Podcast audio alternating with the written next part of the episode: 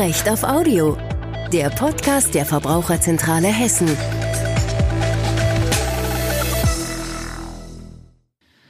Gut, auch ich gehe dann mal auf Nummer sicher und erkläre hiermit Folgendes.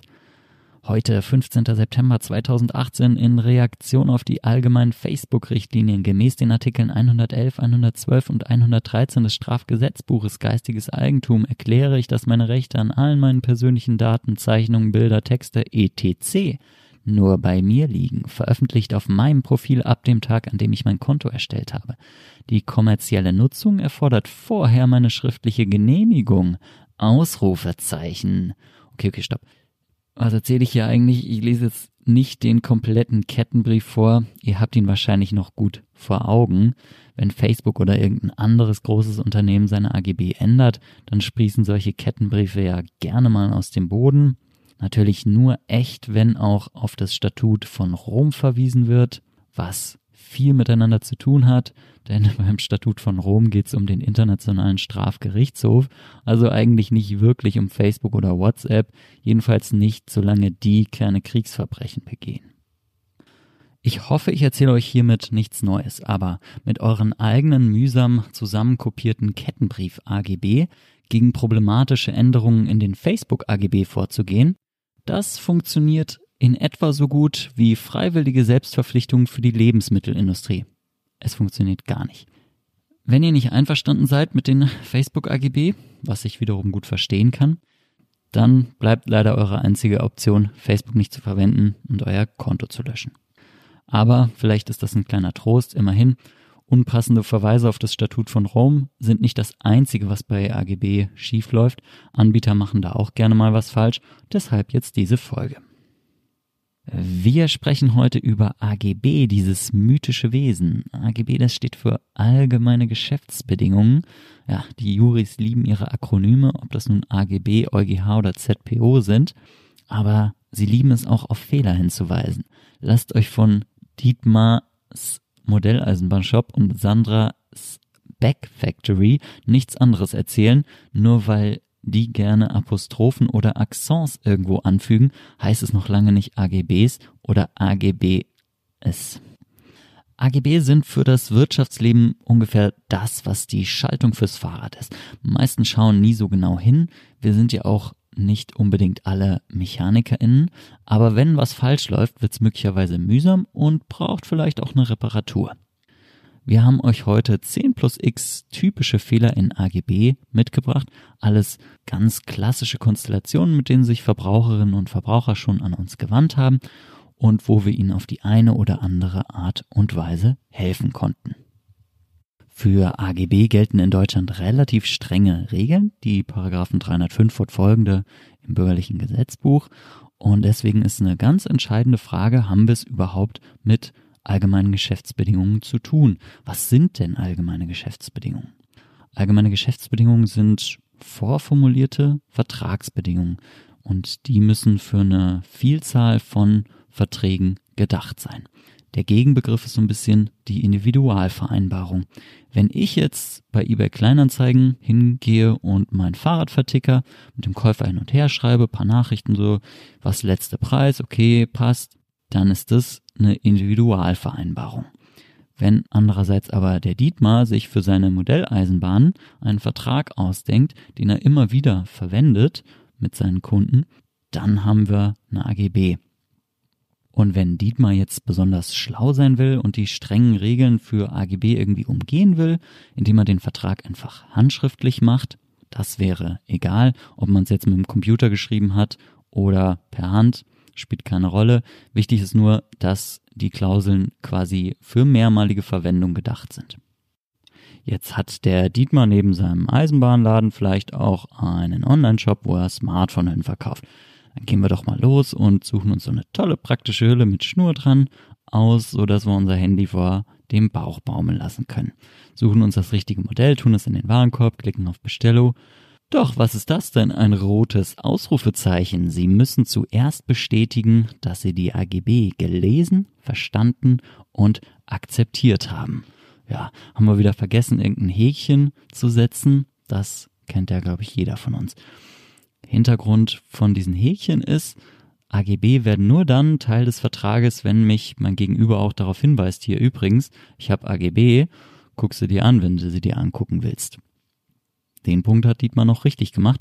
Trotzdem auch hier schon der erste Fehler. So geht's aber nicht, denkt sich der Verbraucherschutz. Die Formulierung dieses Hinweises ist nämlich gar nicht zulässig. An dieser Stelle merkt man schon, das mit den AGB ist gar nicht so einfach, auch für die Anbieter nicht.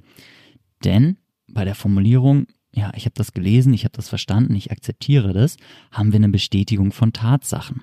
Eine Bestätigung von Tatsachen erlaubt der Gesetzgeber nicht. Das mag jetzt sehr spitzfindig erscheinen, aber gelesen ist eine Tatsache. Das Problem daran ist, es könnte sich bei VerbraucherInnen der Eindruck verfestigen, ja shit, kann ich eh nichts machen. Ich habe ja irgendwie vor sechs Monaten mal irgendwo angeklickt, dass ich das gelesen, verstanden und akzeptiert habe.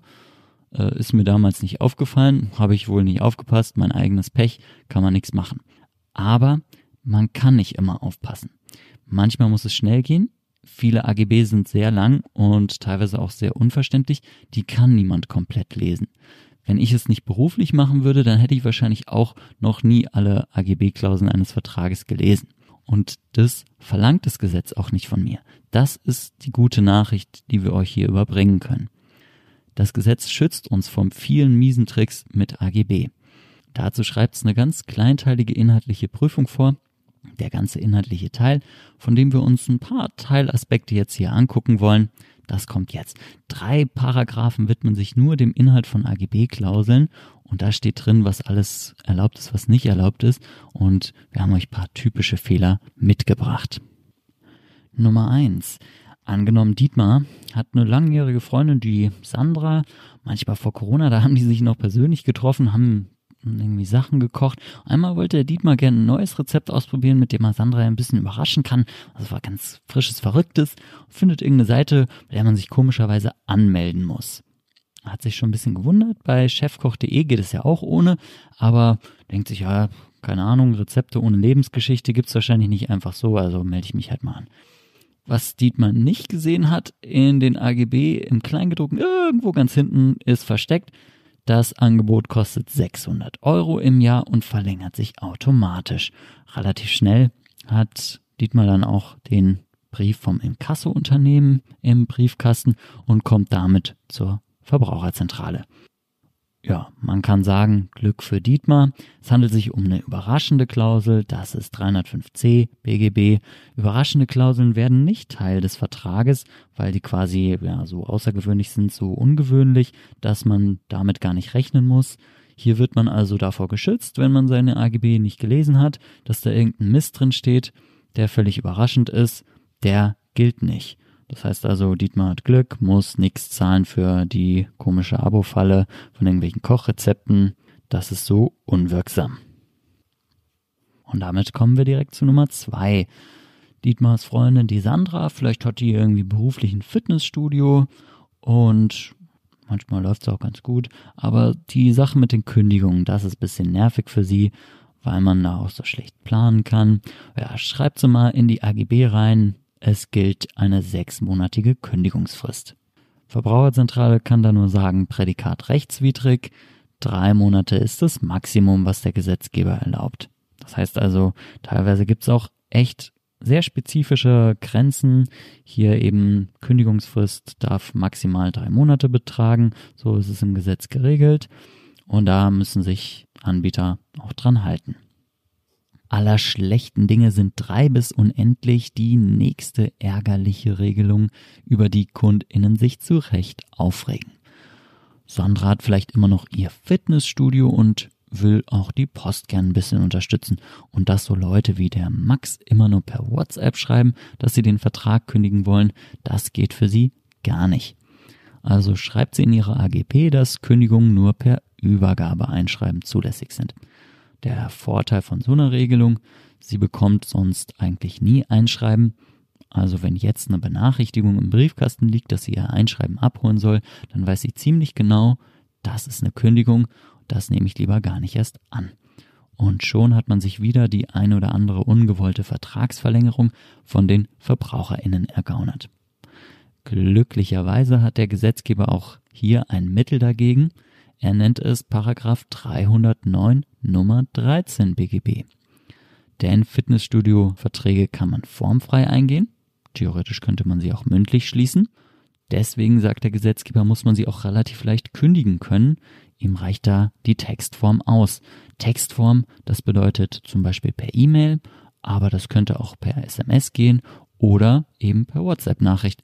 Die AGB-Klausel, die Sandra hier also reingeschrieben hat, ist unwirksam. Max kann per WhatsApp kündigen und verhindert damit, dass der Vertrag sich ungewollt verlängert. Man will ja auch mal frei haben, denkt sich Sandra für ihren Fehler Nummer 4 und lässt sich ihren Sommerurlaub nicht nehmen.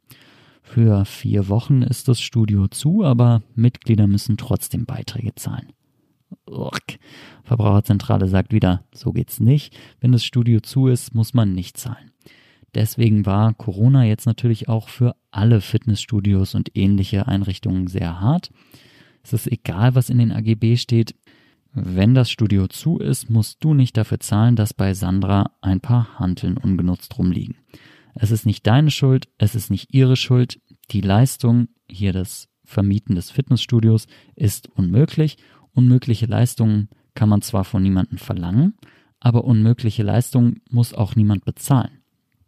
Und wenn es AGB gibt, die hier was anderes sagen, dann gelten die nicht. Ganz egal, ob ich die gelesen habe oder nicht. Nummer 5. Die Mitgliedschaft in Sandras Studio kostet vielleicht so 30 Euro monatlich, aber Sandra will natürlich jederzeit die Möglichkeit haben, das mal anzupassen, vielleicht so 10 Euro mehr oder so. Das muss auch möglich sein. Kann ja auch mal sein, dass die Steuern erhöht werden oder was weiß ich. In die AGB schreibt sie also sowas wie, wir behalten uns vor, den Preis für eine Studiomitgliedschaft maximal einmal jährlich um maximal 10 Euro monatlich anzuheben, wenn unsere Kosten gestiegen sind. Auch damit hat die Verbraucherzentrale ein Problem. Das Mitglied hat sich ja mal zu einem bestimmten Betrag auf die Mitgliedschaft eingelassen. Diesen Betrag kann Sandra nicht einfach so einseitig anpassen. Verträge kann man ändern, dann müssen aber normalerweise beide Parteien zustimmen. Die Zustimmung ist für solche AGB-Klauseln ja nie erforderlich und vor allen Dingen gelten solche Klauseln immer nur der Preiserhöhung, nie aber der Preisabsenkung. Und spätestens da sagen die Gerichte, so geht's nicht. Es kann ja auch sein, dass die Preise mal fallen. Das muss auf jeden Fall auch zu berücksichtigen sein in den Klauseln, sonst unwirksam.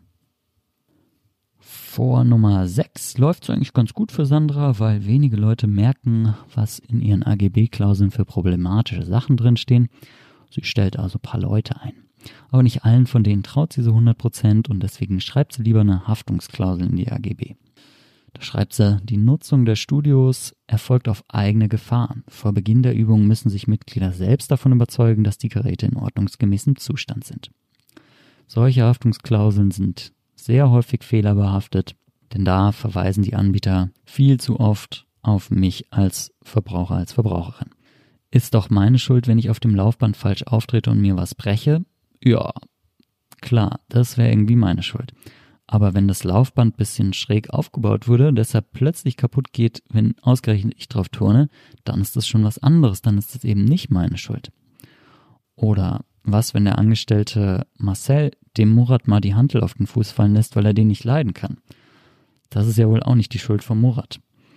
In all diesen Fällen könnte Sandra mit ihrer Haftungsklausel ja dann sagen, tja, hier alles auf eigene Gefahr, du machst dir alles auf eigene Gefahr, ich hafte hier überhaupt nicht, das ist alles auf eigene Gefahr und Kinder haften für ihre Eltern.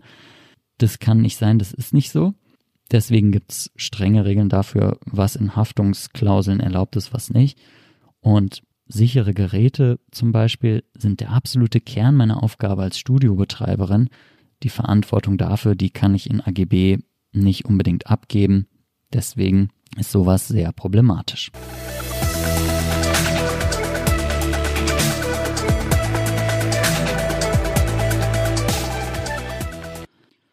Ja, Zwischenstand. Ich glaube, man merkt schon, tatsächlich sind die deutschen AGB-Regeln durchaus relativ streng.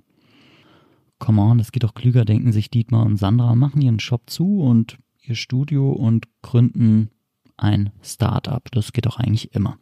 Das Startup zeigt den günstigsten Preis für Ferienwohnungen und Hotels in Deutschland. Jetzt will ja wegen Corona eh keiner mehr Urlaub im Ausland machen.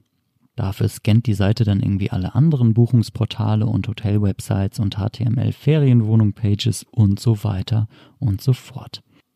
Fehler Nummer 7, so ganz rund läuft's damit auch nicht. Nehmen wir mal an, die Adresse heißt irgendwie urlauberu.de oder irgendwie so ein Start-up-Name und fürs Impressum haben sie sich bei einer Briefkastenfirma auf den Jungferninseln angemeldet. Auf den Jungferninseln wird natürlich Englisch gesprochen, also ist der erste Schritt. Die guten alten AGB, die werden erstmal von einem befreundeten Übersetzer in Rechtsenglisch gebracht. Da wird die Verbraucherin Monika aber Augen machen, wenn sie etwas über unsere Seite bucht, denken sich die beiden. Und Monika staunt tatsächlich. Sie sieht eine deutsche Seite, Preise in Euro, alles geht um Urlaube in Deutschland, aber als sie auf AGB klickt, steht da plötzlich Terms of Service und so weiter und so fort. Ja, irg, leider schon wieder falsch, lieber Dietmar. Seiten, die sich an den deutschen Markt richten, müssen auch deutsche AGB haben, sonst sind sie unwirksam, ganz egal, was inhaltlich in den Klauseln geregelt ist. Also auch das ist zu beachten. Tja, dann war der Übersetzer wohl umsonst. Aber naja, schauen wir mal, was es mit Fehler 8 auf sich hat. Dietmar und Sandra denken sich, ja, man kann sich ja nie so ganz verlassen, ob die Angaben von diesen anderen Seiten, die wir da scannen, so alle stimmen. Deswegen hat Sandra sich was ausgedacht und natürlich ein bisschen auch beim Lotto in der Tagesschau abgeguckt. Urlauberoo vermittelt lediglich Reiseangebote von Reisevermittlern an Endverbraucher. Wir haften nicht für die Richtigkeit der Angaben. Ja, wir sehen hier schon erstmal eine Kettenvermittlung. Vielleicht sowas auch nicht die beste Idee. Juristische Dreiecksverhältnisse sind schon sehr kompliziert. Eigentlich keiner mag sie so richtig. Und für Verbraucherinnen und Verbraucher ist es ein großes Risiko, weil am Ende Dietmar schreibt, sorry Leute, wendet euch an das Hotel. Das Hotel sagt, sorry Leute, wendet euch an Dietmar oder irgendeinen anderen der 5000 dazwischen geschalteten Vermittler, die an der ganzen Buchung noch verdient haben. Aber ganz egal, wie viele Vermittler Dietmar noch dazwischen schaltet mit seinem Start-up, er haftet für die korrekte Information. Auch davon kann er sich in AGB nicht distanzieren. Solche Vermittlungsklauseln sind also auch immer mit einer gewissen Skepsis zu nehmen, wenn es darüber Streit gibt. Gut, okay, denkt sich Dietmar. Fehler Nummer 9. Jetzt will er es aber wissen. Dann sollen die doch wenigstens mal versuchen, mich zu verklagen weil wir haben da nämlich in die AGB geschrieben, Gerichtsstand sind die Jungferninseln. Wer sowas liest, der wird natürlich abgeschreckt. Das ist wahrscheinlich auch der Sinn einer solchen Klausel, aber die gute Nachricht wieder, wirksam ist sowas gegenüber Verbraucherinnen und Verbrauchern nicht. Gegenüber Verbraucherinnen und Verbrauchern darf man keinen Gerichtsstand vereinbaren, denn das richtet sich nach den gesetzlichen Vorschriften kann dann durchaus sein, dass der Gerichtsstand trotzdem in den Jungferninseln ist, aber kann vielleicht auch sein, dass er eben doch in Deutschland ist. So ein Startup hat's echt nicht leicht, vor allen Dingen, wenn Dietmar und Sandra irgendwie die schlechtesten Startup-Gründer der Welt sind. Aber einen Fehler haben sie noch auf Lager, da wollen sie doch wenigstens ein bisschen Geld verdienen, wenn die Leute ihre Rechnungen nicht zahlen. Dietmar schreibt in die AGB, für jedes Mahnschreiben stellen wir 5 Euro in Rechnung. Voll gut, eine kurze Mail geschrieben, in den Betreff Mahnung gehauen und wieder 5 Mark verdient. Das ist auch ein absoluter Klassiker in der Arbeit der Verbraucherzentralen. Pauschale Mahngebühren. Die sind aber nicht erlaubt. Dahinter steht nämlich folgendes. Ich muss dich mahnen, das ist ein Schaden und den Schaden, den möchte ich jetzt von dir ersetzt haben. Solche Schadensersatzpauschalen sind aber sehr tricky. Einerseits müssen sie nämlich Ausnahmen zulassen. Vielleicht hast du ja mal gar keinen Schaden, beispielsweise weil du einfach nur eine Mail schreiben musstest. Andererseits dürfen sie nicht höher sein als das, was regelmäßig an Schaden anfällt. Porto für einen Brief sind irgendwie 80 Cent, da kann ich nicht einfach 5 Euro verlangen. Also Mahngebühren kritisch. Und sowas ähnliches ist ja auch in Zeiten von Corona ein großes Thema. Viele Anbieter verweisen ja derzeit auf irgendwelche Storno-AGB. Und auch dahinter steckt so eine Art pauschaler Schadensersatz. Verträge sind einzuhalten, Du hältst dich nicht an deinen Vertrag, du hast ihn ja storniert, deswegen fallen Stornokosten an, mein pauschaler Storno-Schadensersatz. Wir hatten das bei Flügen, wir hatten das bei Reisen, wir hatten das bei Veranstaltungen. Gerade wenn Leistungen ausfallen müssen, weil wegen Pandemie verboten, dann ist das aber Quatsch. Den Schaden hat ja dann nicht der Karl Müller verursacht, weil er seine Reise storniert hat. Den Schaden, den hat das Virus verursacht. Das Virus zahlt halt nur besonders ungern Stornokosten.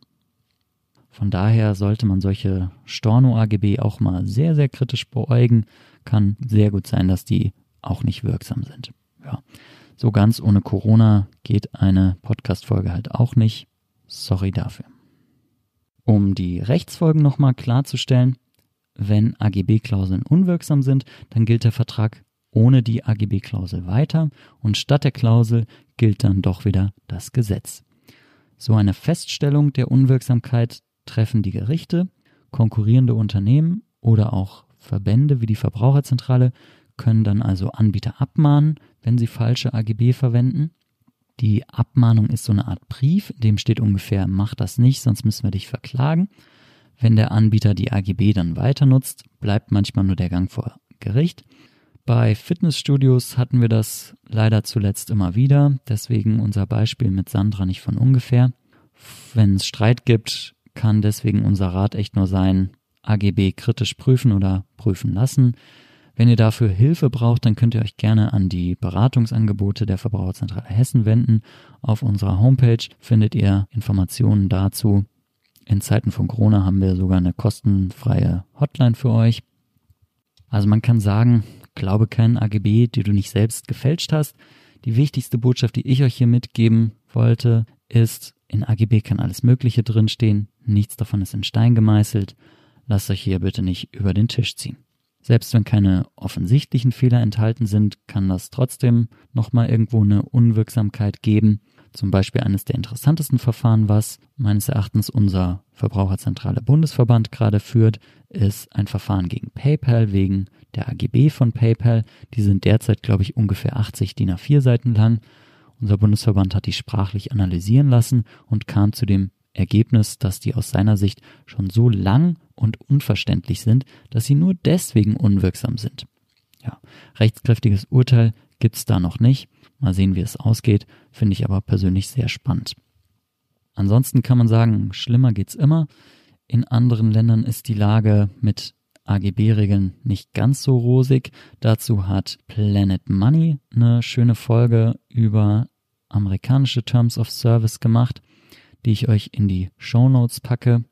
Ansonsten nur erneut der Hinweis, wenn ihr Ideen oder Fragen für zukünftige Podcast-Folgen habt, dann meldet euch gerne per Mail an podcast.verbraucherzentrale-hessen.de. Das war's ansonsten von Recht auf Audio, Folge Nummer 5. Ansonsten habe ich jetzt ungefähr 5000 Mal ansonsten gesagt, aber was will man im Detail dagegen tun? Vielen Dank fürs Zuhören. Mein Name ist Kai. Bis zum nächsten Mal. Recht auf Audio. Der Podcast der Verbraucherzentrale Hessen.